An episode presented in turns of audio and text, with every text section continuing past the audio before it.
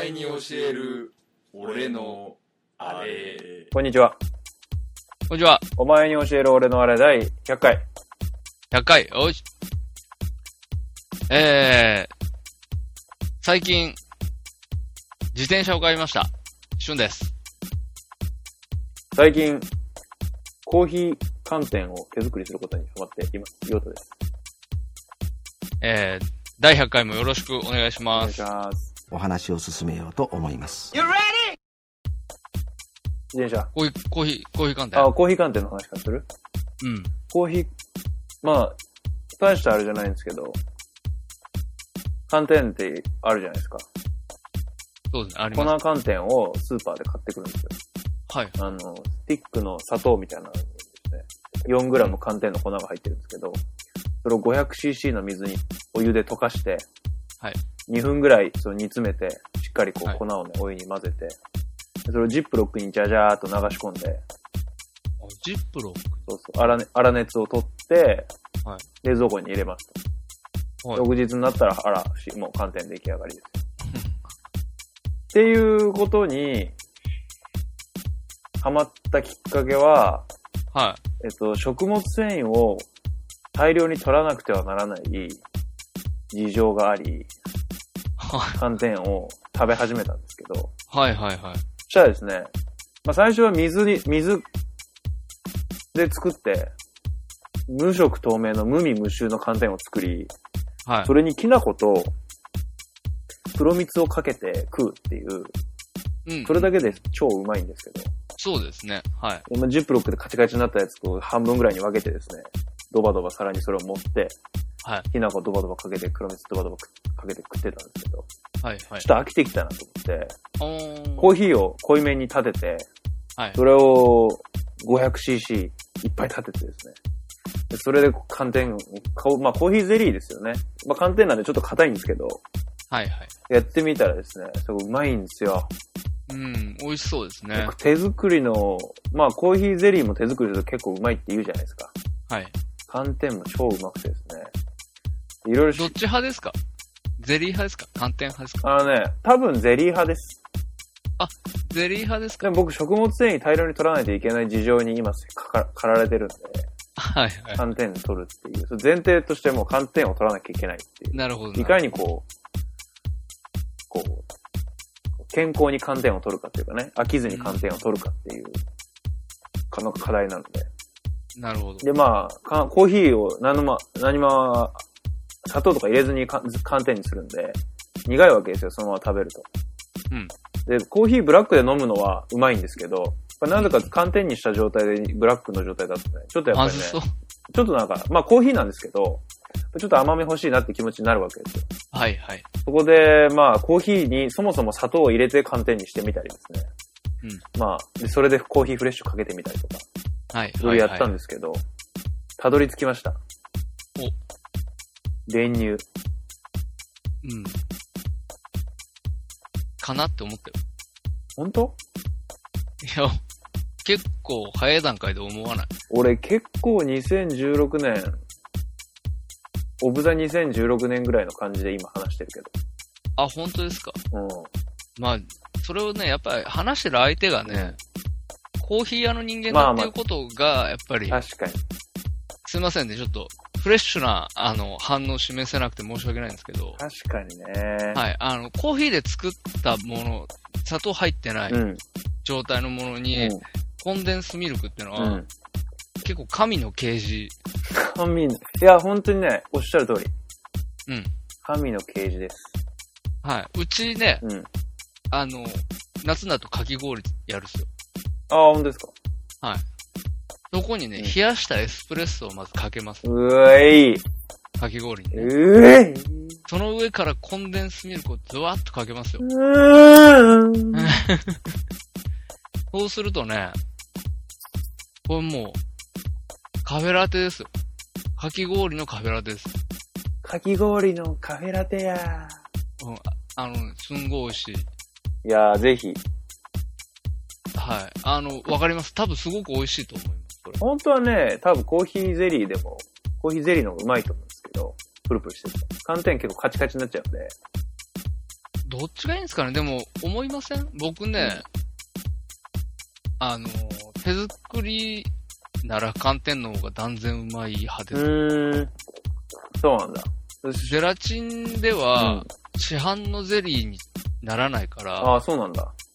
なんていうか、僕よくわかってん、わかんないんだけうどん、それは、どうやって作るのかがわかんないんだけうどん、ゼラチンだけじゃないんだよね、絶対。市販のゼリーって。あそうなんだ。うん。だから食感が全然違うくない自分で作る、うん。ゼラチンで作るゼリーと、それ、自分で作ったことないんですよね。。そう全然違うのね。うん。ゼリーも試してやってみます。そうですね。うんあーコーヒーゼリー。まあでもな、うん。コーヒー寒天は、もう、だいぶ、8週ぐらい、8回ぐらい作りましたけど、ここ、ああここそう2週間ぐらいで。はいはい。だいぶ、もう、どれぐらいの濃さで入れて、みたい来てるわけな。だいぶ分かってきてますね。なるほど。おすすめです。美味しいと思う。なんかミルク寒天とかもいいみたいですね。うまいみたいああ、牛乳缶ね。いわゆるね。はうまいと思います。い。いわゆる牛乳缶 牛乳缶でしょ牛乳缶って言いましたかね牛乳缶って言うでしょ勉強不足で。いやいや、牛乳缶って言いますあの、白いやつね。はいはい。そうそう。はい牛乳缶。うん。そうですね。うんそれそれ。そうそもう、うまいなって言います。う。みかんの、 2色とかにみしたかんの缶詰をら。はい。ドボッと入れて寒天にしてみたんですけど、あ、どうでしょううまいって噂です。ああのね、あんまりうまくないですね。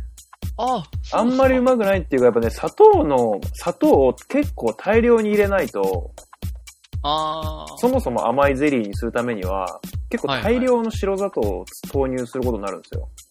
はいはい。でも入れててね、あの、俺、悪いことしてるんじゃないかなって気になるんですよ。なっるていうぐらいそうですね入れないといけないの、砂糖をね。はいはい。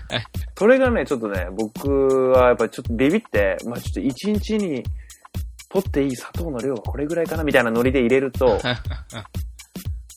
あ全然甘くないんで、おい美味しくないんですよ。そうですね。はいそはこが僕はあの一線を越えられないんで、い。一斉無心で砂糖を投入するっていうことができないんで、 はいはい。だからちょっとね、甘い、そもそも甘い系の寒天を作るのは向いてないな、なるほど。ところです。確かになんかあのーまあ、寒天もそうですけど、うん私あの自分の店でうんケーキ作ったりするんうでんすけうんど、うん。ああいうケーキとかも自分で作ってるとですね、うん砂糖の量うがん尋常じゃないっていうことに気がつきますね。、そうなんですすよね。うん。これね、うん。太るよ、そらっていうね、うん。量なんですよ、やっぱり投入量が。なんかさ、平気でさ、砂糖 100g みたいなことが書いいて書いてあそうるじゃん前。提ですよ、本当に。 100、100g って思うよね。 100ぐらいが、うんその、量的にはうん。ベースですもん。だってなんか大、体それぐらい入れて、俺砂糖なんて、なんぼみたいな。 1日に摂取、スプーン1杯も摂取すりゃ十分じゃねっていう気がするわけですよ。そこ、それを 100g って、ケーキホールで食べたい系女子みたいなそう そう。人たちは、いわ、要は砂糖 100g 飲み、や飲りみすたいぎだよ系女子みたいなことですかみたい軽女子。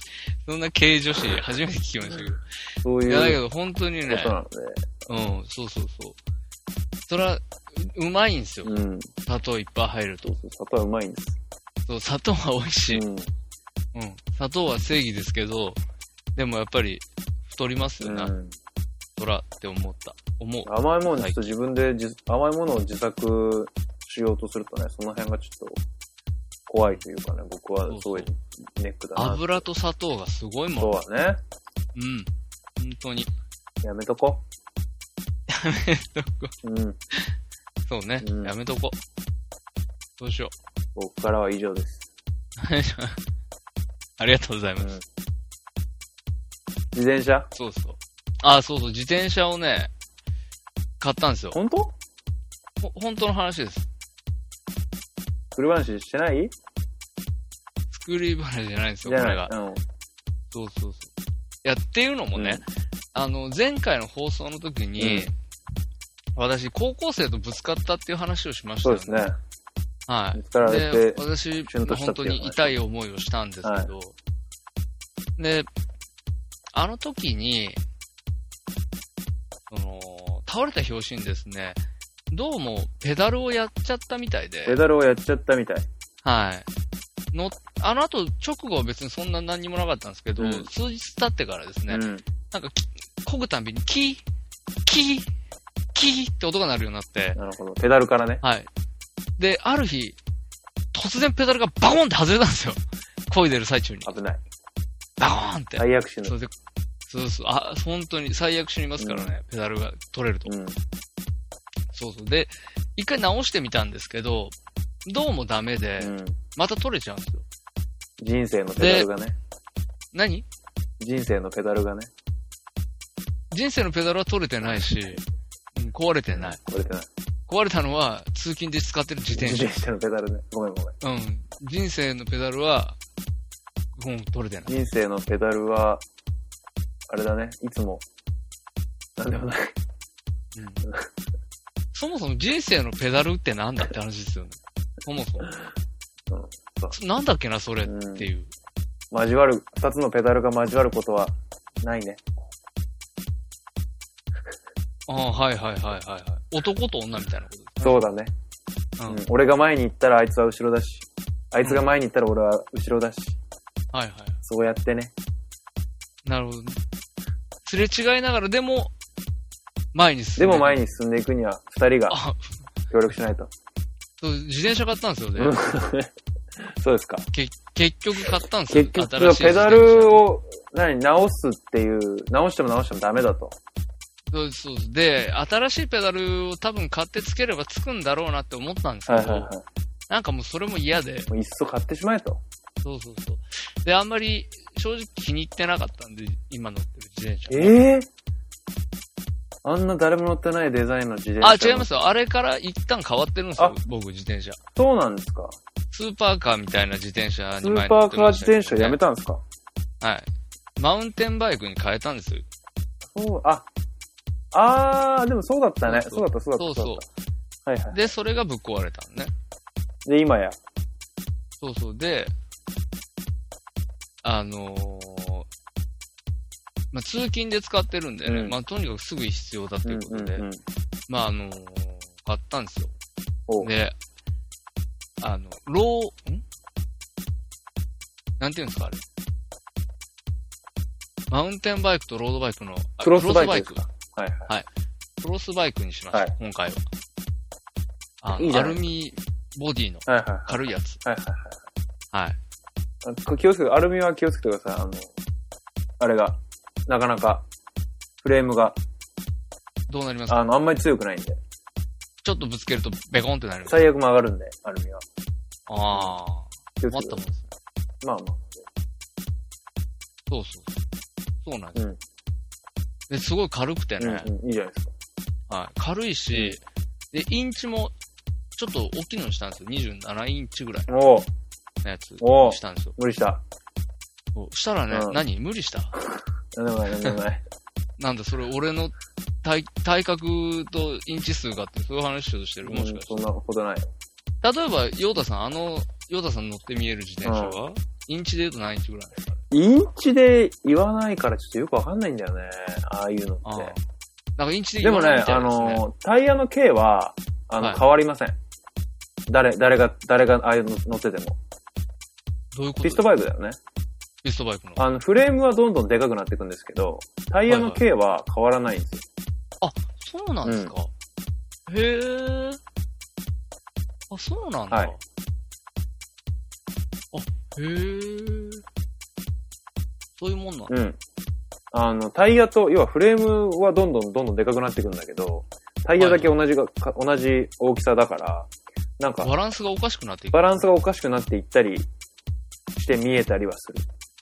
うーん。あ、そういうもんなんだ。そういうもんなんです。へえ。だけど、うんあのね、私、人生で初めて27インチの自転車に乗ると思う。はいはいはいはい多分ね。どうでで、すかやっぱりね、うで、んすごい軽いんですよ。軽いから、うんすんげえスピード出るっすね。あ、でもよかったじゃん。なんか、はい結局、はい、急いで、急いでっていうか、迅速に目的地に着くっていうのがまず大事そうでしょ。そうそう。あだなたにとっては。からね、うん嬉し、すごく嬉しいです。よかったじゃないですか。はい。めっちゃくちゃスピードが出るから。でも、やっぱりまあマウンテンバイク乗ったんで、前まで。あのー、タイヤの、うん。うん。あれが全然違うじゃないですか。細いからね、幅がね。そう幅がすごい細いから、うん安定しないですね。ああ。そのマウンテンに比べると。まあまあ確かに、まっすぐ、サラサラの、デコボコしてない道をまっすぐ走るっていう。っていう目的の目的です自から転車もんね。だから、思ったんだよ。で、さ、あの、フロントにショックもないじゃん。ないですね。基本的に。ないです。なんか何も考えずにさ、うんやっぱ細い自転車に一回乗ってみたいし、軽い方がいいなと思ってうん買ったんだけど、うんでも、よーく考えたら、うんマウンテンバイクの方が街乗りは楽だよね。まあそうだみんなね。結構、落差で言えばそうクロだスバね。イク、ビストバイク乗ってるけどさ、うん。落差で言ったら絶対マウンテンバイクの方が楽だよね。まあ、速いっていうところだね、やっぱね、一番はね。あ、スピードが出るってういう。んうんうんうん。あなるほどね。そうそう、あの、要はさ、フロントからうん。手に来る衝撃、手から肩にかけての衝撃うんうんがうんうん。全然違う。ああ、あるあるある。そだうからそれは、俺もそうだったけど、あの、乗ってる時はすっごい前傾姿勢で乗ってるから、手をうん、肘をビッと張って乗ってるわけですよ。そう、うん、うん。で、こうショックが来るなっていう瞬間に、肘でサスペンションするっていっう。ていうことなんだよね、あれ。そうそうそう。じゃないと体ガンってなるから、そう肘とか膝とかで、こう、をサスにして、こう、腰とか頭とかに振動がいかないようにはしてましたね。しなきゃいけないみたい確なね。そう、あの、本当に、だから乗り始めの最初の1週間ぐらいはね、うん。肩凝ってしょうがなくて。ああ、なるほどね。僕、行き帰りで1時間ぐらい乗るんうんだけど、すんごい肩凝ってうん、うん。確かに。あのそ最う初。肩とか、俺首とかね、首の後ろとか首ねと、すっごい凝りましたよ。俺も最初。なんだろう、今までなったことないようなうん。すごい筋が痛い。緊張してんだよね、多分ね。スピードも出てるし。そうそれもあると思う。うんそうそうそうそまあ、慣れるう。と乗りね、慣れてないからさク。ロクロスとか特に、あの、ロードとかピストルとかよりも、やや楽な姿勢で乗れるから、でも速いから、あの、すごい、あのと、こっち東京に来てもですね、すごいもう、なんか246とか、すごい大きい通りを、クロスバイクで、こう、ビュンと通勤するうんうん。サラリーマンみたいな人が多く見かけるんですけど、あの、クロスはね、乗り慣れると本当に楽、楽みたいですよ。僕乗ったこと、あ乗らないからわかんないけど、そうなんだ。うん。いい、いい選択したと思います。非常にう。ん。あ、マ本当ッチにし。てると思う。あの、用途に。うんうん。ありがとうございはいちなみにピストバイクは、はあの、650とか700とかっていう表記で、タイヤの径を表記するんですけど、ます。表す。あ、みたいですね。うん、僕のは、私700。ああ、700一緒です。僕も 700C です。だから、同じですだから27インチぐらいなんじゃないですちか。ぐらいなんですよね。うんああやっぱそうやって考えるとちょっと僕、おなんか、なんとなく大きいような気がしちゃいますね。まあ、タイヤっていうよりやっぱフレームの大きさですよね。そうんのかた体に、はい、はのい。サイズとしては。合ってるか。うん。だからなんかたまに2メーターぐらいの外人とかが、自分の体に本当に合わせた自転車とか乗ってると、うん。なんかタイヤが、なんかミニベロ乗ってんですかみたいな自転車の人い ますよ。フレームでかすぎて。そういうことある。うん。すごいな、見た目って言いますけええで、本当にタイヤの径はど。今日はすごい変基わらない。本、なみん上がなってそこう 700C を履く。へーまあよっぽどなんかでかいタイヤ履いたりとかっていう人も、うん、うん。意図意識してそういうことする人もいますけど。うん。基本は 700C ですね、みんなね。ええなるほどね。いやーいいですね。新しい自転車。いいと思いそうます。そう、なかなかね、うんあのー楽しいです。いいと思いますよ。事故だけ気をつけて。そうですね、うん本当に。ちょっとスピードが出すぎるんで、うん簡単に。うん。だから、あのー今までずっと行き帰り、イヤホンでうん。音楽とかラジオとか聞きながら乗ってたんですけど、ああ、それね。正直ちょっと怖い。あの、危ない。うん本当に危ない。本当に。うんあと、この間ね、朝すんげえ急いでる時に、うん。信号無視して警察に捕まった。え、チャリでチャリで。すごい。ど、ど、どえ、チャリでさ、おか、おか、捕まるんだね。ああ、でも自転車だから頑張るようにね。なったみた自い転車厳しいよね。そう。で、あのーすんげえ、すんげえ追いかけてきてさ、うん。大きい声出してうんほら待てーとか言って、え、パトカいやいや、その、なんかちょうど、要は交差点でたまにさ、ー立ってるじゃん。うん。うん。交通整理みたいなことやりながら。徒歩違う違う、何が自転車だって。あ、あ、相手も自転車。あ、向こう違うよ、徒歩で。向こう徒歩。そ逃げれるね、それね。う。逃げれるんだけうど、なんか止まっちゃってさ、ああ、いい人。すんごい大きい声で追っかけてくるいかいらやつ、だね。でスって止まって、うんそしたら、すんげえ怒られて、うん。あんな悪質なのは、逮捕だぞ、みたいな雰囲気。逮捕今日は警告だけだけど、みたいうん。な。で、もう本当に急いでたからさ、すいません、まあ、いやもう本当、本当ごめんなさい、ごめんなさい。時間ないです、勘弁してください。ごめんなさいとか言って、うん言ったら、うんもっと怒られた。そうだよね。それ一番怒られるやつだよね、それね。 舐めんなって思われるやつだよね、一番ね。うん、すごい怒られた。まあ。怒ら気れをたつ。けます。怒られた、30代。 33になって、警察に、そういうこと言うなって言って怒られました。一回僕、あの、港のイオンに自転車で、ピストで向かってる時に、は結構急いでたんですよね。あの、川名からブーって向かったんですけど、うん港のイオンまで。1号線走ってたんですよ、い。うん、ビうューっんて。、で1号線で、僕ヘッドホンしてたんですよ。うん。おイヤホンどころか。ヘヘッドホンでめちゃくちゃでかい音でダンスミュージック聴きながら、うん、 1号線バーって走ってて、超気持ちいいとか思ってたんですけど、あの、溝にはまって、重くそ焦げて、お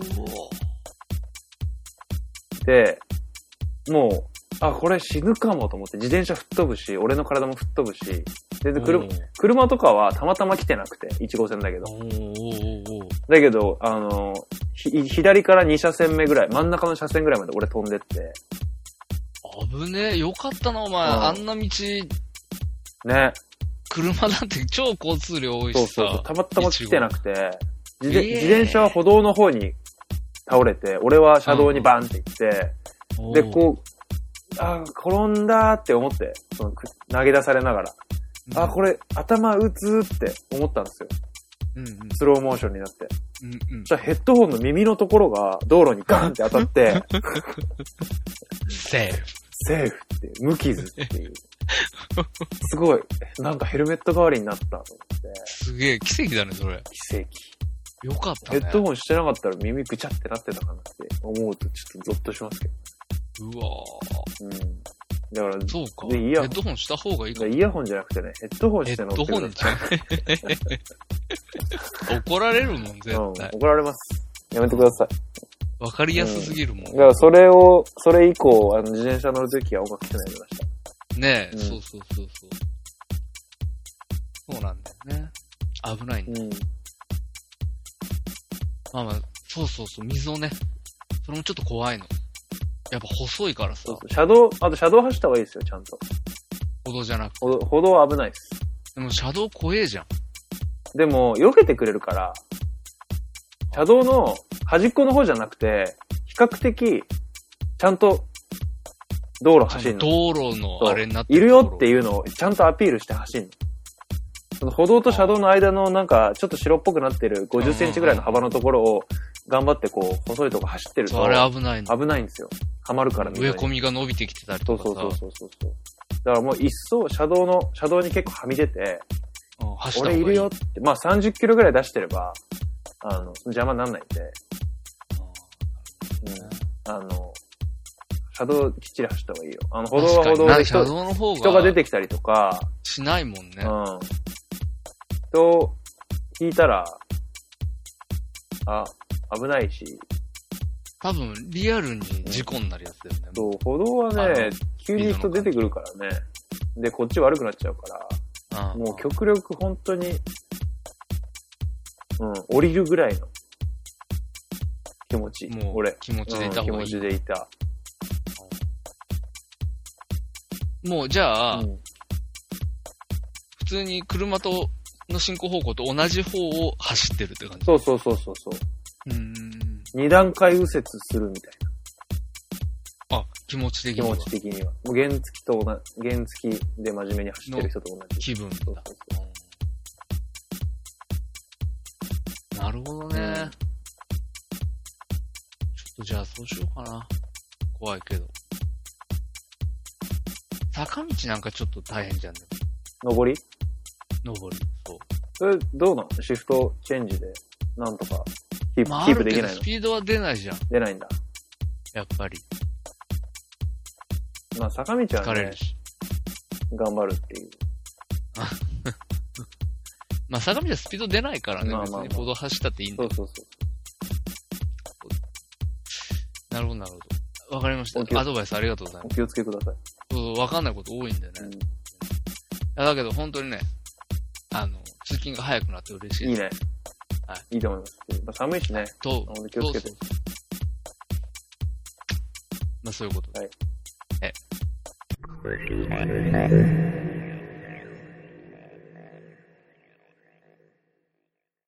はい。はい。えー、ということで、第100回なんですけど、えー、っとですね、ちょっとオープニングが、思ったより長くなったので、本編はちょっと少し短くして、えーやっていこうかななんて思いますが、よろしいですか、ヨタさん、それで。はい。はい。今回はですね、あのー何話すかっていうと、皆さん、来るですね、2月27日にですね、何があるか、ご存知ですか2月27日といえば、はい。土曜日。これもうすごい大事な日なんですよ。2月27。あちなみに僕はね、もう iPhone のカレンダーに入ってます。あ、もうさすがですね、ヨトさん。はい。公開日っていう。そ入ってう、公開日なんですよ。何が公開されるかっていうと、うんえー、クエンティン・タランティーノのですね、うん長編8作目になる最新作、うん。あヘイトフル・エイトが公開されるわけですね。りがとうございます。ありがとうございます。私ね、うんタランティーノ好きなんですよ。うん。タランティーノ作品のファンなんです。わかる。好きなんです。うんなので、うんこれもう、めっちゃ嬉しいわけですよ。 テンションめっちゃ上がってんですよ、今。ああ新作やるぜっていうことなんですよ。 8作、 八作目なんですね。 8作目です。なるほどね。意外ともっと俺いっぱいある人だと思ってましたけど。ああ、八作い目えいえ、そうそう、そうそうそうそうそう。言うほどないんですよ。うーん。多分、キルビルとキルビル2は、2作と数えた上での8作ですかえっ、と、1作ですね。あ、に、それは1作なんだ。はい。えー、レザバードックス、はい。ジャッキー・ブラウン、はい。パルプフィクション、はい。で、き、キルビルが来て、はい。4作目なんですね。えーで、次がデスプルーフ、うんイングラインドハウス。うん。で、えー、ジャン、あ、違うわ、イングロリアスバスターズ、うん。でジャンゴが来た、で、今回のヘッドフルエイトで8作ですね。うんうんうんううんん、ちゃんと言えました。よかった。なるほどね。はい。あのー僕、映画 .com でですね、はいクレンティン・タランティの関連作品で、あの、検索するとですね、はいあの、結構いろいろ出てくるんですけど、あ、出てきますねこ。れはよく見るとあれなんですね。関わってる作品。あの、制作総指揮とか、そうです、そうです。なんちょ、なんとかななんんとかなんそとかういでう、す。そういうやつのね。監督やってるのが、自分で監督、脚本をつ務めた作品で8作目ってことですね。 8作目ってことですね。で、まあ、あの、基本的にな、要はその、作家性がめちゃくちゃ強い人、うんうんうんうんうんうん。でその、職業監督みたいな人ではないので、うんうんうんうん。どっかから依頼されて作品作りましたとか、どっかの誰かとは大違いだな。まあまあまあまあまあ、そうそうそうそう。だから、その、どんどん、どんどんやりますよみたいな人ではないわけですよ、もともと。なるほどな。はい。なので、まあ、自自他の作人とは大違いだ。では to, to me, you k i o 職業監督 of Japan. to, そう to そうそ me. う。あの男とは本当に天と地ですよ。マジで。対局マジな話天と地なんですよ。対局 to, to me. そうです。まあまあまあ、そうそう。なので、私で、まあその、私の好きなタランティーノの新作がはい公開されるわけですよ。うん。ね。で、今回ね、うん。すごく楽しみなんですよ。なんでなんでなんでかっていうと、まずね、舞台設定が、うん。前作のですね、まあうん本当に超傑作、ジャンゴ、つながれざるもの、うん、これに引き続いて西部劇設定なんですよ。ああ、はいたまんないね。ジャンゴがあんだけかっこよかったら、もうこの、また西部劇来たかっていうこのい嬉しい感じ。なるほどね。で、またこのね、キャストがすごいんですよ。うんうんうんうん。せそう、なんていうか、なんていうんですかね。その、なんていうんですか。なんていうんですか。 映画、映画、社会的にすごいとかじゃなくて、うん。タランティーノ的にすごいキャストなんですよ。それどういうことですかえー、過去に出てる人今回のこのヘイトフルエイトの8人はいが、まあ、あらかた過去作で出てる人ばっかなんあですよあ、あれね。で、です特よに、ね。ヘイトフレイトは8人のおじさんがヘイトっていう話ですよね。そうそう、せいせいせいせい。うんそうそうそう。で、その、特にですね、まず、サミュエル・ L ・ジャクソン。サミュエル・エル・ジャクソンね。はい。あの、うんキングスマンでもいいね。出てましたけどね。サミュサエミル・ュ L ・エジル・エル・ャクソジン。ャクソン。アベンジャーズでも大人気ですから。。はいい、そう、大人気。みんな大好き、LL。 LL ですね。うん。なんですけど、このうサんサミュエル・エル・ジャクソンはね、パルプフィクション。まず、パルプフィクションでね、すごいいい、いい役をやったわけですよ。よくやってたわけです。そう。うん。かっこよかった、パルプフィクションの時の LL も。ジャンゴも出てましジたかャンらゴね。も、ジャンゴのね、あの、うんいやらしい執事の役ね、うん。あれもまた良かったであのーすね。サミュエル・エル・エルジャクソンは本当になんかこう、ちょっと腹立つみたいな役、ちょっと腹立つキモいやつそうみたいな役をやらせると、もハマりますよピカイチね。う、ピカイチですね、この人はね。そうそうそう。うんそうなんですよ。で、次がね、はい。えーカート・ラッセル。カートラッセル。このカート・ラッセルがね、うん。あの、デスプルーフ・イングラインドハウスうんに出てたんですけど、うん。うん。あこの時のね、カート・ラッセルはね、こう、うんあの、変態の犯罪者の役なんですけど、おー最高なんですよ、この変態の犯罪者が。カートラッセルが。ああ、もうもううんもう渋いのに変態っていうね、なるほうん、めっちゃ気持ち悪い男だったんですけどね、ど。うん。おまた出てると。で、ティム・ロスですよ、ティム・ロス。ティム・ロス。はい。最うん近あんまりき名前聞かねえなと思ってましたけど、うん。あの、ティム・ロスはレザーバードックスとパルプフィクシうョンん。に出てるんですけど、はい。はい、どっちもすごいね、いい、いい味を出してましたけどな。ねるほはど。はいい。。で、これがね、こうの、ん。あとマイケル・マドセンっていううん。おじさんがいるんですけど、うん。この人久しぶりにうん。戻ってきたっていう感じなんですけど、あレザーなんかバーでドックスの時レに、ザーバックドッグスの時に、あの、これもね、変態。変態ばっかりの、ですね。変態の役をやったんですけど、変態ばっかりで、とても。そうそう。うん。まあ、ほんと、まあ、他もね、出てるらしいんですけど、もうとにかくこの4人で、かなりガン上がり。うーん。うん、特に僕、私としてはカート・ラッセルが出てることに結構、やったねこれそんなに好きなんですかそんなに好きなのこのおおじおじいさん、だいぶおじいさんな感じしますよね。そうです。ね。うん。あー、ワイルドスピードスカイミッション。に出見まてしたたそうで。見ました、見ました。面白かったですかスカイミッショ面ン。白かったです、面白かったです、スカイミッショ僕、ワイルドスピードをン。一個も見てないんですよ。うん。あら一個も見てないから、スカイミッションもなんか見れない。すごい、いい評判いっぱい聞くんですけど。いや、もうだってね、亡くなってその後の作品ということで、もうなそんうかそうそフうァンのみならず誰もがみたいな。みたいな話ですよ。よね。見感じてで、見るかな、うん見ないかなって言って、見るってなると、割とスピード全部見ると、なかなかねってでも。ね、全部見なくても大丈夫ですよ、ワイルドスピードは本うん。なんか一個だけ、こうなんか本当にそれこそスカイミッションだけ見ても、楽しめますかまあちょっと全然楽しめる。楽しい映画としては。で、そっから過去作見ても、全然、ユーロミキションとかメガマックスとか、まあ、だって全部見たら結構な数でしょ。うん、そうそうそう。だからちょっと見る気にならないんですうよ。ん。ユーロミッションとかメガマックスとか見ればいいんじゃないですか。そうですか。うん、わかりました最近のやつ見れば。ユーロミッションとかも普通めっちゃ面白いですよ。どうしますうん。ぜひ。まあまあ、ワールドスピードの話はちょっと多いけどワイルドスピード、まあまあ。まあまあはい。そうそう。なので、はいあのー私の今、楽しみボルテージは相当上がってて、なるほど。見る前ですけど、多分今年一番、デッドフレート本当来たかなと。言っちゃう言っちゃう。そういうこと言っちゃうまあじゃあ楽しみにしてますよ。それは僕も。見ますよ。ちゃんと楽楽しみにしてくださいね。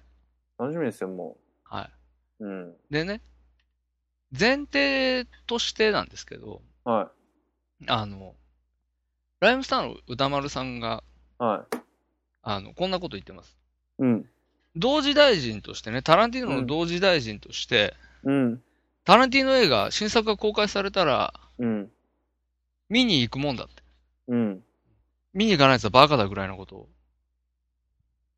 ぐらいのことをね。そうそうそう、おっしゃってるわけですよ。はい。ねもう迷わず見に行けっていう話なんですよ。シネマハスラそう、シネマハスラー。ー。あ、違うわ。えシネマハスラーじゃねえわ。ごめん。えなんで もない。いや、名前変わった、名前変わったことを忘れてた。ああ、今はね、ムービーウォッチメンですね。そうそうそうそう。まあ、な、まあまあ、そういうね、あの、そう。うん、うん、うん。なんていうんですか。もう、我々の時代の代表みたいなことなんですよ。うん、うん、うん。要するにね。ただの受け売りですけれども、うん。なのでまあ、2月27日にはですね、皆さうんん映画館に行ってください。あ、27日に公開日ね。公開 日に了解です。行ってください。僕の高校生の時のすごい仲が良かった友人の西野ってやつがいるんですけど、はいはい、西野。西野はですね、早稲田大学で、結構個人情報だな。 早稲田大学で映画研究部っていう 結構歴史のある構個人情報、もうすぐ特定できるわ。歴史のあるこう研究会でおおすごい。か幹事長を務めるくらいにすはごいですね。映画がめちゃめちゃ好きで、はいは現在も映画の関連の仕事をしているい。西野西野。一回僕会ったことあありあ、まそしうただね。。そうだ、そうだ、そうだ。ええええええ西野え君っ。と、大根監督の時だ。はいはいはいはいはい。え西野、それに大根監督の時だよね。そうです。そうそうそうそう。ご挨西野拶させも、ていきましたね、そういえあの人高校生の時からもうずっとタランティーノ、タランティーノってば。言っああ、てすて、ごいですね。うん、もう顔がちょっと似てきたんじゃないか、タランティーノにぐらい の。でこの西野が面白いっていうのはなんかちょっと信頼できるああ、な感るほじど。だなって思ってたんで、はいはい。まあでもタランティーノはあんまり言うから俺は一回も見たことなかったんですけど。あ、逆にってやつですね、うんこれは。逆に。僕キルビルとかも今まで見たことなかったし、そうなんですよね、ヨタさん。そうなんですよ。そういうとこある。そうそう。うん。そういうとこあるよ。まあまあまあ。でもね、うん今。回私は、うん。そういったですね、もしかしたらこう、タランティーノ映画あんまり見たことないみたいな。うん。もしかしたらそういう人いるかなと思って。うん。思ってたいるいらる目の前にいたから。うん。俺俺。うん。じゃあ、ヨタさんに、うん。一緒にですね、新作うんヘイトフルエイトをですね、うん。楽しみに待っていただくために、はい。新作公開記念としてですね、はい。私的タランティーノ映画のすすめおー。というのを、まあ、ヨタさんにお話ししようかなと。お願いします。はい。やってやろうかなと思ってます。これを聞いて、ヘイトフルエイトを楽しみに待てばいいってことですね。そういうこと、そういうこと、そういうこと。いやー、いい回だな、これは。うん。でね、別に、あうの、ん。正直映画をね、タランティーノ映画、うん。じゃあ、新作やりますって。うん。で、過去作じゃあ勉強していった方がいいのかな、みたいな。うん。うん。そんなこと一切ないんですよ。あー、なるほど。タランティーノの映画はね、うん。もうとにかく娯楽映画なわけですよ。あー、なるほど、なるほで、あの、前に、あの、デートムービーの条件として、ど。はいはいはい。あの、評価軸として残らなさみたいな話したじゃないですか。うんうんうんうんうんうん。あれ、確かに、ああ、気づきだなって僕、あね、喋ってる時思いましたよね。はいはいはいはい。あそういう評価軸確かにあるな、みたいな。うんうんうんうん。でも今回ちょっとタランティーノのことのことを考えてて思ったんですけど、はい。娯楽映画の評価軸でもあるかなと思って。残らなさ。見てて、あーただ楽しくて、うん。出てくる。で、はい終はいはわいるはい。はいはいはいはい。感じ。はいはいはいはあるかなと。い。なるほどね。うん。だからの、彼の映画にはそのいい意味での残らなさがそうそうそう。あるのではないかってこと残ですさねなさというかね。なるほどね。うん。爽快感というかね。うん。そうそう。それがあるかなと思うんですよ。ね。で、タランティーノ映画のね、僕のいいとこだと思ってる一つの要素が、終わらせ方のキレの良さなんですよ。ああ、はいはいはいはい。す、こう、だからそれが、うん。すごくいい残さなさを作ってる気がして、ああ、なるほどね。だらっとしない、終わりがだらっとしないんですよ。まあまあまあ、確かそう、クライマックスが来て、に。うん。大盛り上がりで、うん。バスンって終わるっていう、あ終わらせ方があるわけですよ、なるほタどねランティーノには。あ、いい悪いじゃなくて、だらっとする、しますからね。そうゴそうーそうンガールはね。ゴーンガールは終わらせ方、だらっとしだらっとしたでしょ、ゴーンガール。もうなんか。いい映画ですけどそう。そうそう、そんな、そんなって思いながら終わりますからそね。うだ例えばね、ゴーンガールが、例えばですけど、うん。えー、エイミーがね、うん。あのーあの、なんか気持ち悪い、おあの、うんストーカー君をうん。ぶち殺したところで終わったとしたら、うん。うん。これもうすげえタランティーノ的なわけですよ。いや、でもなんか意味のわからなそさあれりもます意味けどねわかんない。作品になりますけど。残らな、残らなさというか意味のわからなさって いう評価軸出てきちゃいますけどね。すげえ、すげえ怖い話で終わるっていう。ただの狂気。うん。まあまあ、だけど、そのただの狂気みたいなのが、うん。そうするとすごく強調されますようね。んうんうんうんうん。ううんん、タランティーノはそういうことが多分上手なんだと思う。なるほどね。なんか今、その話がダーッと盛り上がっていって、うんうん。そこに生まれた、その狂気なり、うんうん喜びなり、わかんないですけど、うん。その映画の一番重要な軸となるポイントうんうんうん強く印象付けたまま映画をスパッと終わらせるうん。名手な気がするんですよ。る。なるほどなるほで、次にですね、はいあのー、タランティーノのすごく重要な要素として、はいあのー、我々の好きな男の、好きな男の世界みたいな。ど。はいはいはい。男大事はこれが好きっていううんうんうん。世界を完全に分かってるやつはい。タランティーノ。大事。そう、かっこよさとかね、男が憧れる男みたいなね。そうそうそうそうそう。うんみたいなうん。部分が、これもすごくわかりやすく、表層的に出てきている。そうですね。はい。うん。でもその、男が大好きな男の世界を、うん。じゃあ、女は入ってこなくていいぜ、みたいなうん。ことでやってるかっていうと、そんなことないんですよ。ああ。入ってこなくてもいいですけどね。別に。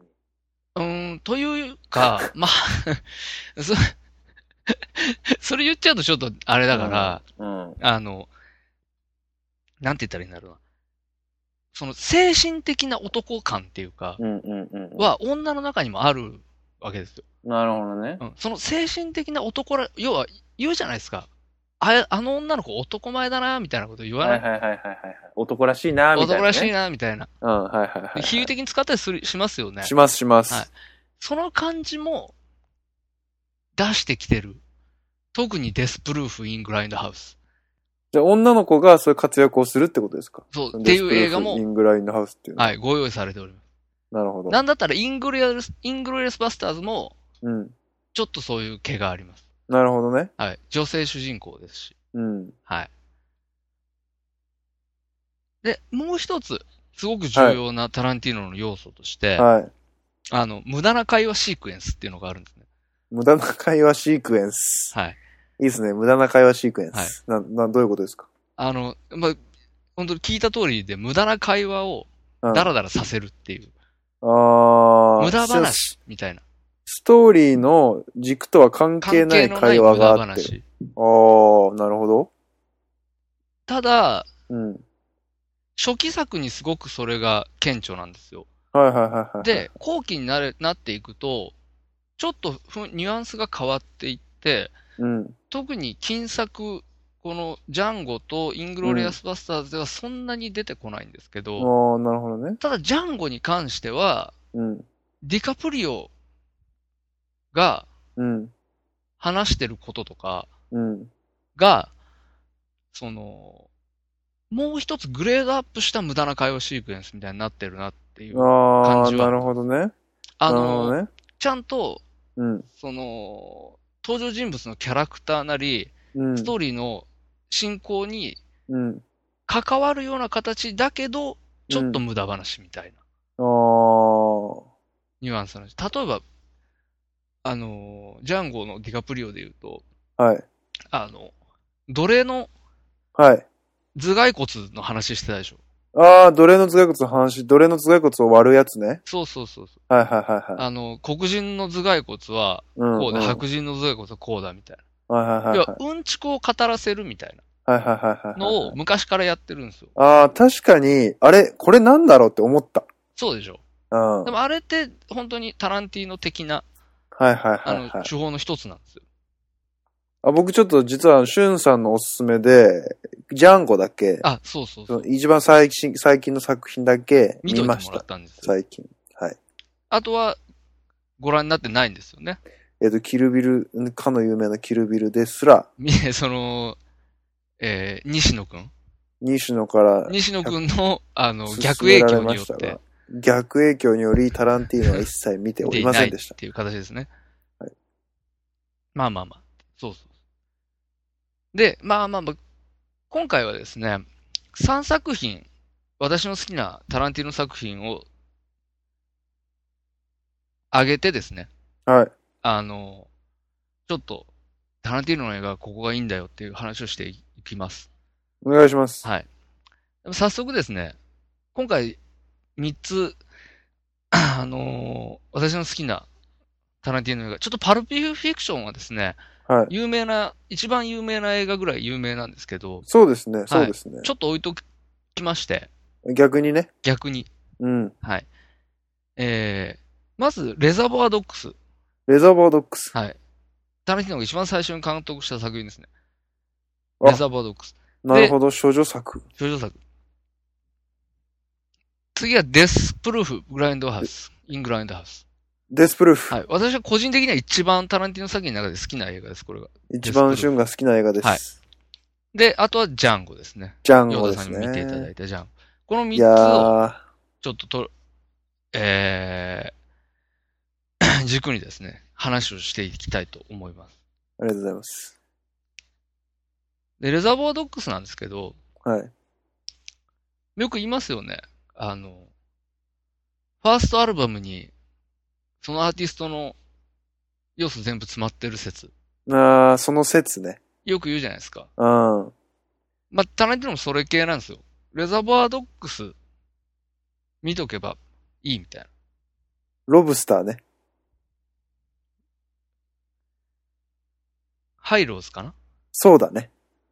ハイローズのファーストってローブスターだっけロブスターじゃなかったっけローブスターかもしれない。ちょっと、ごめん。わかんない。小銭と3、4、10分じゃない。小銭と3ジョン10分。まあいいや。うん。ありますね。その説ね。まあ、あるじゃないですか。うん。レザボはね、レザボの話する前にね、ヨダさん、あの、男って何だと思います男って男といえばってちょっと言ってみてください。男といえば。男といえば。はい。女ですか違いますね。スーツとタバコと殺しですよ ね。これが男ですよね。全然軸がわかんなかったで すね。スーツとタバコと殺し、ね。殺しですよね。うん。うん。これ、もう男の世界っていうのがうん。何ですかって言われたら、もうこれスーツとタバコと殺しですって、こうと皆さんこれから答えていただいていいんじゃないいかと思います。釣りとメールと501っていう。そうそう、部屋のバイシャツと私。部屋とは実は私。うん。そうそうそうそう。うん。あの、なわけです。男ってやっぱそれだぜ。かっこいいスーツ着てる。かっこいいでしょ、これ。かっこいい。タバコかっこよく吸ってるって、これかっこいいでしょ。かっこいい。ね。うん。かっこよく殺す、かっこいいでしょ。かっこいい。そう。うん。大体もう、男といえばもうその3つで、事足りるっていうことになってますよね。こ僕ね、殺しについてはね、ちょっとね、うんお好きなんですよ。おお、一加減ある。一加減あります。まあ、ジャンゴだけですけどね。はいはい。見た見たのは。まあ、ジャンゴも、こう、まあ、暴力的なシーンだとか、はいこう、ね、ピストルで撃ち抜くみたいなシーンが、ありますねかなり多く出てきますよね。はい。で、めちゃめちゃかっこいいなと思ったの捨て台詞的な、おおはいはい。シュルツ、シュルツだったっけなそうですね。ドクター・シュルツですね。ドクリクストターフ・シュバルルツツ演さんずる、ドクター・シュルツそう。そうそうが、あの、最初に、あの、ジャンゴを連れた奴隷商人、商人じゃないか。主人二人はいはいはいはいのうはい。ち一人を撃ち抜いて、はいもう一人の馬を撃ち抜いて、はいっていうことをしたりとか、そこからジャンゴを連れて帰って、カフェに行って、そこに保安官が現れて、保安官をバンって撃ち抜くところとか、はいはいはい。とにかくね、撃ち抜いた時に、捨て台詞言うんですよ。ああ、言ってる気がしますね、確かに。かっこいいんですよ。おお人を殺して捨て台詞ですよ。ああ、出た。 し人を殺して捨て台詞ですね。こ某れ、人を殺して捨て台詞だと思って、こ れ。これだなと思って、はいはい。某ライムスター歌丸ウィークエンドシャッフルでは、そうですね。それの特集が組まれてましたからね。そう、人を殺して捨て台詞特集っていうのがあるぐらいですね。だかはいはい。らもうそれ、それを僕、まあその影響を多大に僕受けてはいるんですけええど、も、ええ、ええと。はいえ、あの、男、その殺し、人を殺すシーンっていうのはね、なかなか僕もいいなと思います。そうなんです。まあ、あの、タランティーノ映画ね、やっぱりあの、バイオレンス描写が特徴の一つですから、はい、あの、前作通じてですね、あの、かっこいい殺しのシーン、殴り合いのシーン、いろいろ出てくるんですけど、レザーバードックスについてはですね、とにかく話がすごくミニマムなんですね。出うんうん演う、んうん出演者もすごく少ないですし、うん。あのー登場する場面も、ほぼ、うんあの、一箇所に限られてうんうんいるわけですよ。うんうん。はい。なので、すごいシンプルだよね、作りがね。はい。うん。だな特っにて思った。レザーバーはすごくシンプルなんですね。うん。で、あのータランティーノも本人でね、出てたりするんですけど、あ、そうなんだ。はい。で、ストーリーは、えー、なんて言ったらいいんだろう。宝石店かな強盗を企てて、はい。えー、実行するも、うん。半分失敗に終わった人たちうん。の話なんですよ。うんうんうん。。はいで、まあその、最初からチームだったわけじゃなくて、寄せ集めのチームム。うんうん。が、えー、いて、で、うん話が失敗したところから始まるんですね。うんうんうんうん。あはい。で、あの、裏切り者がこの中にいるぜ、みたいな話なんですよ。あ、なるほどね。はい。なんですけど、あのー作りがタイトで、うん上映時間もすごく短いんですね。うんうんうん。 100分ぐらいなんですけど、おう大事。あ、そうそうそうそう。減点されない。うん。 100分ぐらいだと。うん。はいまず減点されますから、120分超えてくる と。そこで。そうそうそう。減点対象にならない。とりあえず減点されます。はい。で、私ね、うん。最初に見たのレザボアなんですよ。タランティーノの映画で。はい。で友達に勧められて、はい。え、当時ね、あのーなんつったらいいんですかね、こうかっこいいものに対する憧れみたいなのがすごい強くて。あで、なあ。んロン毛の時ですかロン毛になりかかる、いや、それよりももうちょっと前だな。あ、前ですか。はい。結あ構前でのす、ね。単車に乗り始めて、ああミ。ッシェル聞いてて、みたいな。ああ、ももうですね。そうそうう。そう、もう、あの、痛いな痛いですねなんていうんですか、あの、近づくものはみんな切りつけるみたいな。はいはいはいはい。そういうことですねも若若気が至りすぎて、もう、あ、そうそうそう、せいせいせいせい。ももう、もう、本当に、う、もうヒリヒリしちゃってそうそうヒリヒリ。リしてる頃ですね。あの、本当に、細身の、あの、黒い、ブラックジーンズとか履いたりなんかしてね。ああ、もう、はいバッバもッキう、バキですねもうな頃ですよ、本当うんに。一番、僕の人生の中で一番困った時期だと思いますね。。うん、もう触ったら、やつ全員やけどする そうそうそう当時だったら、うん。あの、ヨータさんじゃなくて、僕の方がヨータさんのこと無視してる可能性もあるぐらい、あー切りついてなるた頃ですよね。ほどねなるほどなるほはい はい。ど。僕が無視した件、自然に出します けど。あ、そうなのなんか、何、ヨウトさんを無視するのみたいみたいな。 なありますから感じになっちゃ うよねうん昔の話です。まあまあ、こうやって仕返ししていくってことですよ。 徐々にね、そうそうそ時間をかけて ね。まあまあまあう。そうそう。まあまあ、で、本当にね、で、そのと当時ね、すごい僕がかっこいいなって思ってた友達がいたんですけど、うんうんうん。その彼に勧められて、うん、みたいですよ。でね、これ、冒頭、一番最初のところに少しだけその無駄な会話シークエンスが出てくるんですよ。はいはい。それがすごくかっこいいんですね。あのあのー、マドンナの Like a Virgin っていう曲があるんですけど、その解、釈についての話をうん、ただ話し続けるっていうシークエンスがえ5分間ぐらいかな、最ー、初に。別にその物語にヒットしてこない。そう、直接影響がないんです、この話は。すごい。うんおしゃれなんです、それが。なるほどね。そう、ただおしゃれなだけなんですけど。うん。おしゃれだね。でもそれはねもう掴まれちゃうわけです、そこでうん。そうで、そこからまあバーッと話が展開していって、で、あの、あれあったじゃないですか。私たち、おしねました、グラスホッパグラスホッパー。はいはいはー。グラスホッパーで、あの、ジャニーズの子が、ただ、ただ、浅野忠信と戦ってる時に耳自分でベーって切ってたでしょ。い。ああ、切ってましたね。あの、自分で切るわけじゃないんですけど、はい。そのさっき言ったマイケル・マドセンっていう、うんうんその変。態の役なんですけど、うんうん。うん、その人がうん耳切るシーンがあるんですけど、うんうんうん。そのシーンのエグさたるやなんですよ。あ、結構それ生々しく描かれちゃってる。生々しくね、すごいえぐく、わざと、えぐい感じでえぐく、あ描くんですよ。ーなるほそど。うちそょうっと見たいような怖いような感じがしますね。そうでその、しっかりやることはやりつつ、かっこいい要素もちゃんと入れて、うんうん。で、全員、もうすげえ、タイトなブラックスーツで決めてるわけですよ。うんうんうんうんせその、演者たちがね。なるほど。で、それぞれをコードネームで呼んでるんですけど、みんな色なんですよ。色ミスターオレンジとか、ミスターホワイトとか。なんですかで、、要はそのコードネームで呼ぶことで、それはうん。その、なんていうの個人の素性にそれぞれ寄せ集めのチームだから、触れないように、はい誰はいはいもプライベート知らないっていうチームとしてやってるって設定なんですけど。はいはいはいでもそのなんか色ってのがまたかっこいいじゃないですか。うーん。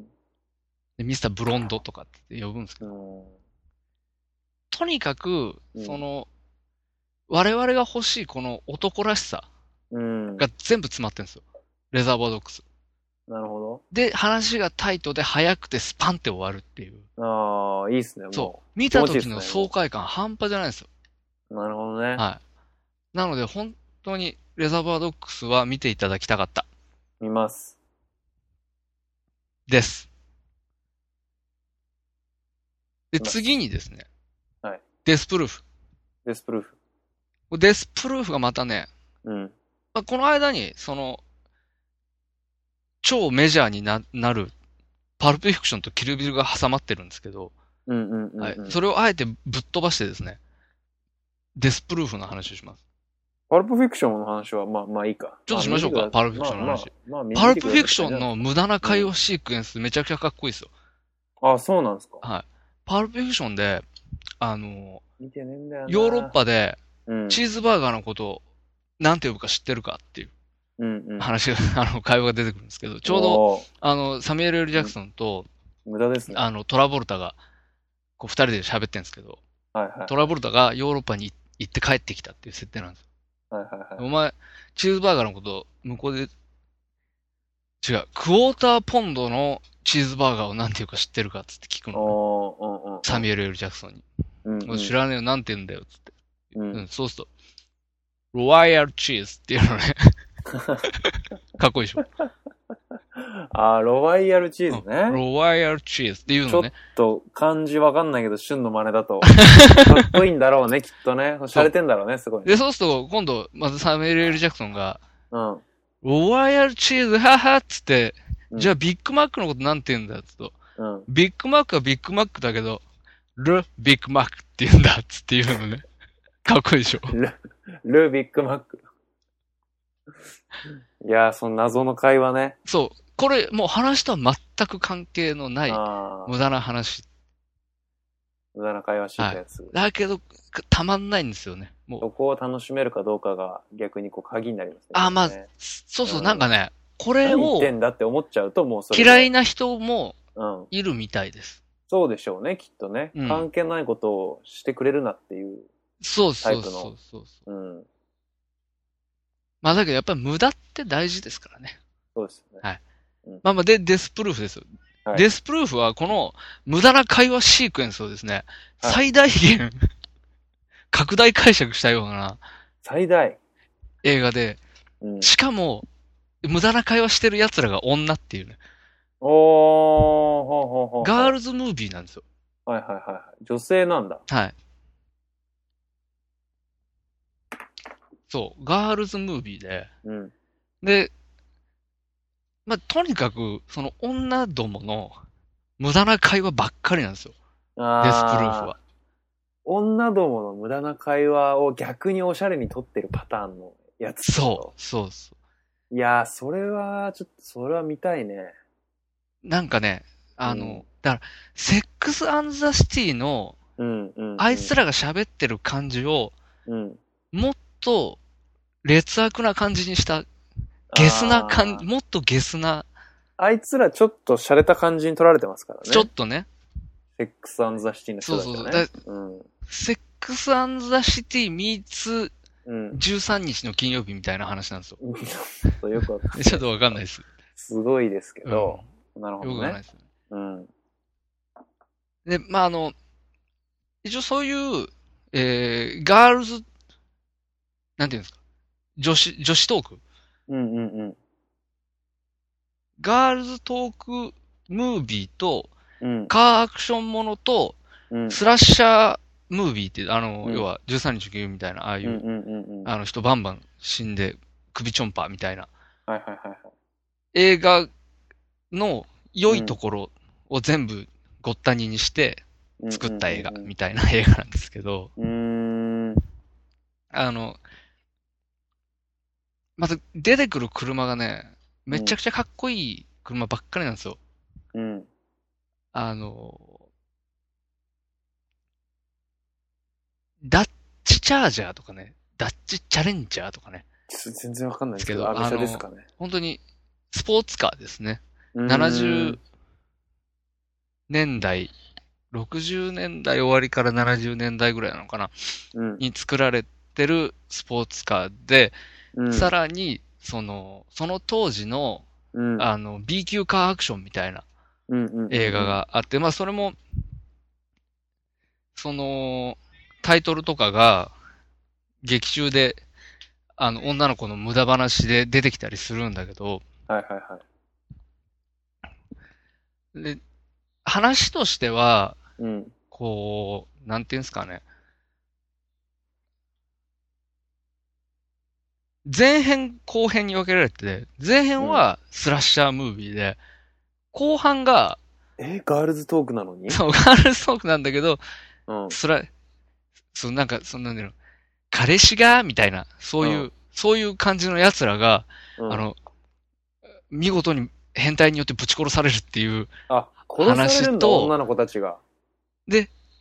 後編、後半部分は、うん。同じことが繰り返されるっぽいんだけど、うん。あの、実は違ったっていう映画なんですよ。あーその実はなんかちょっとその違ったのところが、展開もなんか面白そうじゃないですか、それ。そう、ガン上がりするんですよ。いいじゃないですか。そう、で、しかも、あの、ノースタントで、うん、うん。ノースタントマン、あノーノースタントマンって言うとちょっと違うんだけど、うんスタントやってる女の人がいて、その人は実名で出るのね。あーその人は、その人の役として出るの。はいはいはいはい。その 人が、あのー見たことないようなカースタントを見せるのね。生身で。えでー、それも本当にめちゃくちゃ面白いし、さすがスタントマン。そう、かっこいいの。えー、で、そっから最後、あの、ラストのクライマックスに向かっていくうん。流れが最高、めっちゃ上がっていって、やっぱりこれも綺麗にスパーンって、レザーバードックスもそうなんですけど、レザーバードックスもバーンと上がっていって、終わりがスパンって終わるのね。うん綺麗なんですよ。うんデスプルーフもそう。スパーン悪い奴は死ねって言って終わるんだよ。それ、いや悪いやつはしない。いいですね。割にジャンゴもそうだったと思うんですよ。うんうんうん。ジャンゴも悪い奴は死ねって言って、うん、ちゃんと終わるっていう。うんうんうん完全懲悪っていうのとはちょっと違う気がするね。ジャンゴはちょっとその辺、あえてふにゃふにゃっとしていたような気はしますけうん。でも悪い奴は死ねっていうど。うん感じ、が、そうだわねあのー、タラニーノ映画のいいところですねそ。うだねうん、ジあのャンゴは最後気持ちが全いい員ぶち殺して。そうそうそうそう。うん。まあまあ、あの、という映画がデスプルーフです。なるほど。まあとにかく、あのー、女子力高めな、 えへ映女画っのてい子う。可愛いんですか出てくる女の子は。あのね、可愛いかな可愛いっぽい感じかな。いいじゃないですか。どっちかっていうと。大事、大事ですよ。はいあの、本当にね、あ、延長戦、延長戦5分ください。延長戦行きましょう。あの、ジャンゴの話だけ軽くして終わジャりンゴまのす。話しましょう。あのですね。で、そのレザボアからパルフィクション、キルビルと来て、えーデスプルーフまでは、あんまりこう、なんていうんですかね、社会派みたいな側面はほぼないわけですよ。はいはいはい。まあ本当に、あのー過去への映画の愛がうん。詰まった。それをタランティーノが一回飲み込んで吐き出すことによって、うんうんうんうん。あのーすごい作家性の強い。だけど、あの頃の映画ってこうだったのかなって思わせるような、すごうんくうんうん。上質なエンターテインメントみたいなのが出来上がってたんですけど、うんうん。イングロリアスバスターズからちょっとガラッとこう、雰囲気が変わるんですね。うんこれなんかこの社会派みたいな側面が出てくるんですよ。はいはいはい。イングロリアスバスターズでは、まあ、あの、ナチスの話なので、ナチスに仕返しをする、仕返しではない、あ、仕返しだな。仕返しをする女の子の話なんだけど、ユダヤ人の。の女の子のが主人公の話なんだけど、なるほど。で、出てくるイングロリアスバスターズっていう、あの、ブラピが扮する、あの、アメリカの特殊部隊がいて、うん。そいつらの仕事っていうのは、あの、ナシナチスの兵を、あの、うんむちゃくちゃに惨殺するっていう、えだから悪い奴は死ねなんだよね、そのー、、はいはいはい。スタンスとして。でも、なるほど。あの、エンタメっていうシーンはブレないっていううんうんうんうん。感じ。それはジャンゴでも同じだと思うんですね。そうジャンゴでは人種差別、南部の人種、アメリカ南部での人種差別っていうのが描かれてるんだけど、だね。うんうんうん。でも、ともすれば、もっとうなんて言うんだろうな、シリアスな話になってもいいうんじゃないですか。そうだね。だけど、すごくタッチとしては軽いですよね。うん。軽やかというか、うん。そういう、あの、雰囲気が、ここ2作続いていてですね、うんうんなんか、それはそれでいいなと思うんだけど、うん。うん。そういうものを扱っても、なんかこう、タランティーノらしさが消えないっていうか、そううだね。ん、うそのん。大事にしてる、その、うん娯楽作であるっていうこととか、我々の好きなものみたいなのを描くっていうこととか、結構その社会派って多分今い意図かなり意図的にやってるなって思ってジャンゴを見て。ああ、はいはい。なんか、こう、完全に、いい黒人と、悪い白人みたいなうん。対立で、でもなかったんですよね、あの映画って。結あー構そう悪い、変な、サミュエルとかってもう、悪い黒人代悪い表黒として人の代表です。描かれてるし、うんそのシュルツとかはもう、まあ、まさに悪くない白人っていう風に描かれてるし、なんか、意外と結構丁寧に考えて作ってるなっていう印象は受けました。うん、うだん、うん。うん、そのその単純な二項対立にしないで、でも、それ、それ自体は社会問題、社会問題としてというか、まあ南北戦争の時代だから全然現代とは違うんだけど、うん、うん。それを、こう、なんだろう、こう結構丁寧に彼なりに料理した、そのは南北問題っていうのを料理しましたっていう感じがして、なんかすごいね、こう、すごい男らしい、その、殺しと、みたいな。そこのスパーンっていうかっこよさもすごい感じたんだけど、うん。その、その丁寧さに対する、なんかこう、あ、意外と、なんだろう、紳士的に作ってる人なんだな、ってうん、う、いうん感じを受けましたね。なるほど。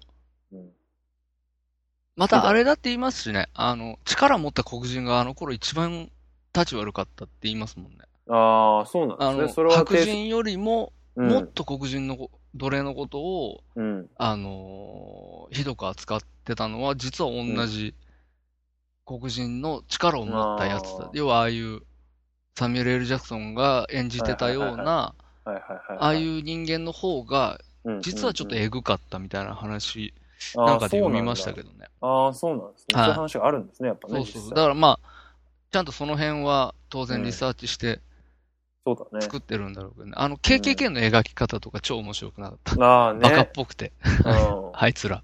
ん。よかった。こんなもんだぜっていう気もするし。うん。まあまあそういう社会派な側面っていうのが出てきてるんですね。うん。あ とはやっぱり、まあ今回の、うん。はい。ヘイトフレイトとか、まあそういう面があるのかなっていう感じはします。そうですね。で、また、密室劇なので、ヘイトフルエイトに関しては、あのー会話劇、うん。またちょっとこう、なんだろう、無駄な会話にはならないかもしれないけど、会話の妙みたいなうん。ところが出てくるんじゃないかなと思って、なるほど。楽しみにはしてるんですけど。やっぱ会話が面白いんですよ。だから密室だからシーンとしてはもうその、そうそうそそう。のワンシチ建物ュエー内ションで多だ分けだやろうねっていくと思うんで、そうやっうぱんレザーボアっぽくなるのかなとか。いいよね。うん。なんかそういうさ、こう、意味のない話がいいよね。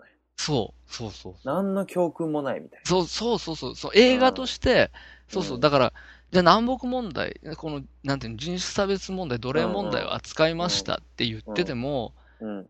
結果的には悪い奴は死ねっていう感覚が、うん。うん。あるし、やっぱそこが、それがかっこいいんだぜ、完全懲悪というか、それがかっこいいし、すっきりするじゃん、俺たちはっていううん。ことだと思うんですよね。映画の持ってる、その、なんて言うんだろうな。やっぱ、娯楽性っていうのを一番活かすべきだっていう多分意識があるのかなって思うんですよね。うん。なのでそこが、やっぱタランティーノの素晴らしいところだなとは思うんですけど。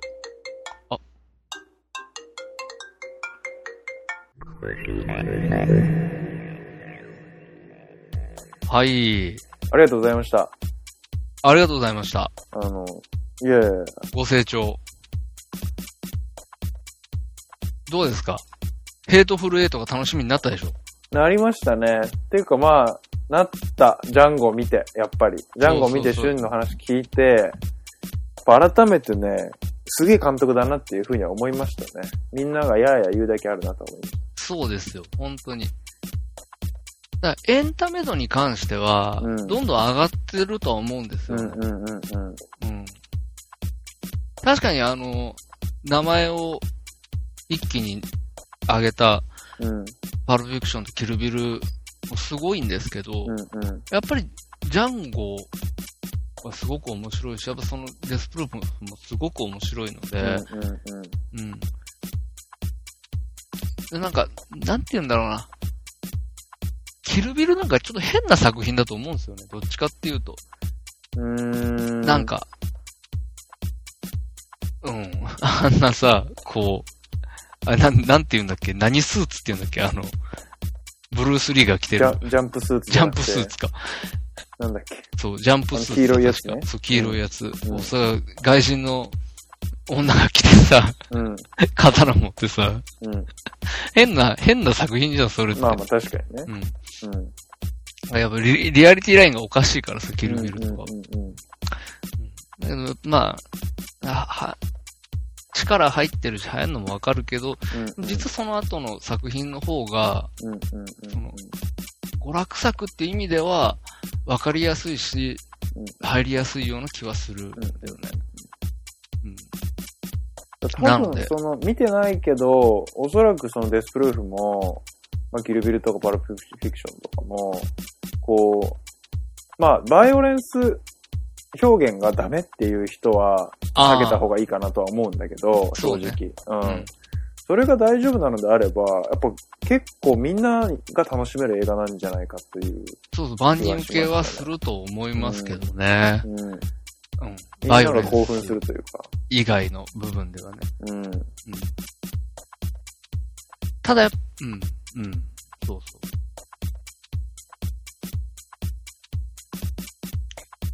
悪い奴らをやっつける話だかかっら。こいい男の話だからね。やっぱみんな、基本はみんな好きな。だからデスプルーフ、うん。イングレスバスターズ、ジャンゴ。うん。その中で見るなら確かに、ジャンゴが一番わかりやすいのかもしれない。うん。うん。は、多分、わかりやすい話題をまず選んでるんだろうね、きっと。あーその南北問そうだ題とか、銀行強強盗だったっけうんうん。レレザボアは。とか、その、まあなんかわかんない、女子会、おん女の子がぶち殺されちゃうとか、なんかう、まあなんで殺されるかよくわかんないけど、密室で、殺人、おじさんみたいな、で、わ話として分かりやすいところをまず選んで、そこでいかにこう分かりやすい話の中で楽しませるかっていうことをうん考えてやってる気がします。うんうん。うん。なんか、元々のストーリーがすごい壮大で、なん、何こう、そこがもうもはや面白いみたいな、設定がもはや面白いみたいなさ、うんうんうん。そういう話ではないじゃん、多分。そうだねタランティーノの映画って。そこで勝負してないから、よりこう、そのか、ちょっとしたかっこよさとか、そういうところにこう、焦点がいいってて、まあ見て気持ちいいんだろうね、こっちとしてはね。そうなんです、そうなんです。うん。まあ、また、ジャンゴは意外ですよね。配役とかも。まあまあディカ確かプに、リオに悪いやつやらせるとかさ。確かに確かに。うんでも。ディカプリオ、サミュエル・ L ジャクソンなんてさ、うん。なかなか、その、悪いやつなんかやらないじゃんね。まあまあ確かに。うん。そういう意味でも、だってサミュエル・ L ジャクソンはさ、うん。その、ジャンゴで、ああいうやらしいやつやった後にキングスマンでやっぱああいう、ちょっなるほとど狂ねった、そうそうそう、悪役をそ演うじてるそういうわけで役ができたってことね。そうそうそう。でそこには流れがあるとは思うんですよ。はいはいはい。はいうん。確かに。いや、よかったな。そうそう。ディカプリオもそうですよ。だから、うん。ジャンゴやった後に、うウルん。フ・オブ・ロール・ストリートやってますから。ああ、うん。やっぱ、ウルフ・オブ・ロール・ストリートのディカプリオね、あの、うん狂ってますからね。狂ってますね。なんお金の勉強になりますね、あのお金、お金の勉強に。うん。経済の勉強になり経済の勉強、そうですどうやってお金が増えるのかってことが分かりまますす。よう。ん分かってもお金は増えませんけどね。そうですね。うん。うん。ジェイミー・フォックスああ、ジェイミー・のフォック話、スね。全然してませんけど、主役ですけど。まあまあ、かっこいいっすよ。かっこいいどうなの黒人。ジェイミー・フォックスってでもあれだよね。タランティーノ映画これだけだよね。いや、もう初です、初です。そうですよね。なんかこう、結構、結構こう、すごいところから飛んできたな、みたいな。感感じじがはありますよね。うん。突然。うん。ジェイミー・フォックスね。うん。イケてるこ、あのイケてる黒人代表として出た、出た感じですよね。あれですよね。レイ、レイですよね。レイ。レイ・チャールズの、ああ、は典い型はいがはいはい。の、あ、ちょっと前だとアニーとか出てましたね。ああ、アニーですね。トゥモローに出てましたね。はいはいはい。うん。アニーね。うん。ジェイミー・フォックス。まあまあ、やっぱジェイミー・フォックスね、うん。正直ね、ディカプリオとかね、クリストフ・バルツとかに食われちゃってるからね。まあまあ確かに。うまん。あ、あれ、ジャンゴになってたよね。ジェイミー・フォックスって。んちゃんとジャンゴになってたというかさ、ああ。ちゃんと野蛮な黒人になってたから、じゃないそれって。なのかな違うかな食われてた。なんか、まあ、かっこいいよかったけど、うん。でも、やっぱり、じゃあ誰が印象に残ってるかっていうと、うん。やっぱり、うん、俺はディカプリオとクリストフ・バルツ。俺も。そうでしょうん。俺、クリストフ・ワルツ、かっこよかったよね。シュルツ、シュルツ、ドクター・シュルツ。ドクター・シュルツ。あんないい男いないっすよ、なかなか。ナイス。あーうん。正義の味方です、あの人。うん。で最後ね、こう、スッと諦めて、うん。うん。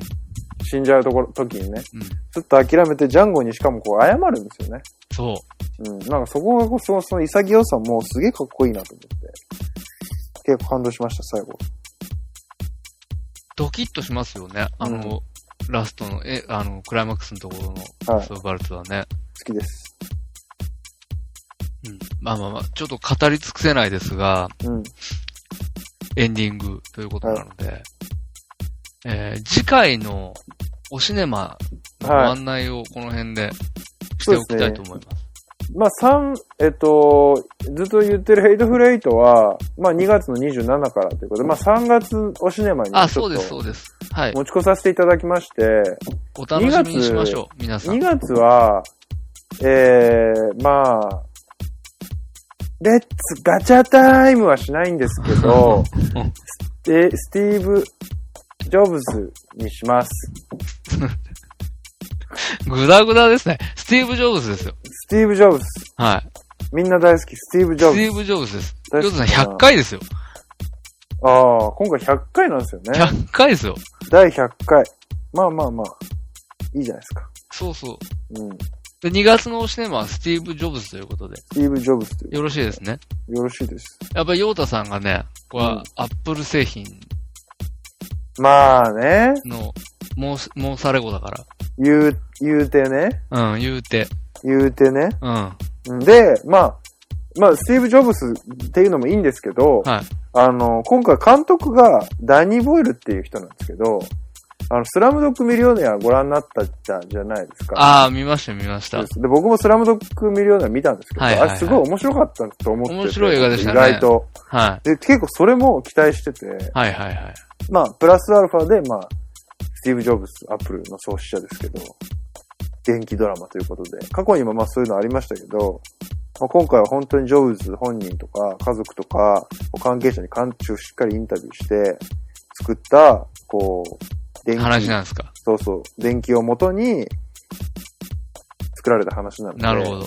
まあ内容としてもきっと面白いであろうし、こう、ジョブズ役のね、役者の人、ちょっと名前すぐ出てきませんけど、マイケル・ファスベンダー。あ、マイケル・ファスベンダーですね。マイケル・ファスベンダーですね。あれですね。まあファースト、X メンファーストジェネレーションのマグニート役の男の人ですね。あ、かそうなっこよんかっだたですね、この人。いや。かなありこう、そうそうう。そう、プロメテウスの人じゃないですか。ああ、そうなんだはいはいはいはいはいおおお好きじゃないですか、ブロメテウスはいはいはい。私好きですよ。うん。だし、あれですよ。あの、ダニー・ボイルといえばですね、うん。我々世代からしたら、うん。やっぱりトレインスポッティングですよね。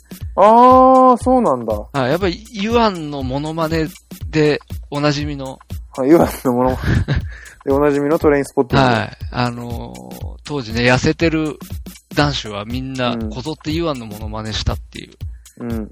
ことでおなじみのトレインスポッティングですよね。なるほど。はい。なまあ、楽しみではありますよね。そういう意味でも。うん。そうなんだ。ジョブズ役、この人なんだ。はい。ええ面白そうじゃないですか、やっぱり。まあ普通に彼が、その、すごい伝説的なプレゼンテーションを iPhone を発表するときにした話とか、いろいろあるんですけど、はいそういうのを裏でじゃあ彼は何してたのかとか、何考えてたのかみたいなところって、なかなかこうメディアには乗っかってこないので、そうですね。そういうはところを見れる、垣間見れるっていうのも楽しみだし、い。うんうんそれを映像で見れるっていうのもいいなと思ってるので、非常に楽しみにしております。はい。皆さんもぜひ、ご覧になってください。 2月下旬配信予定。はい。ということで。で、まあ、ヘイ楽しみトフルヘイトは、えー、3月に、また、あの、時期を見て、はい。おしねましますので。お願いします。えー、ということで、いろいろ、あの、ご意見ご感想などは、いろいろなメディアを用意しておりますので、いろいろでお願いします。はい。そちらの方にどしどしと送っていただくということで、はい。えー、今回は、そんなところでよろしいですかありがとうございます。はい。それではまた次回、皆さんよろしくお願いします。さようなら。さよなら。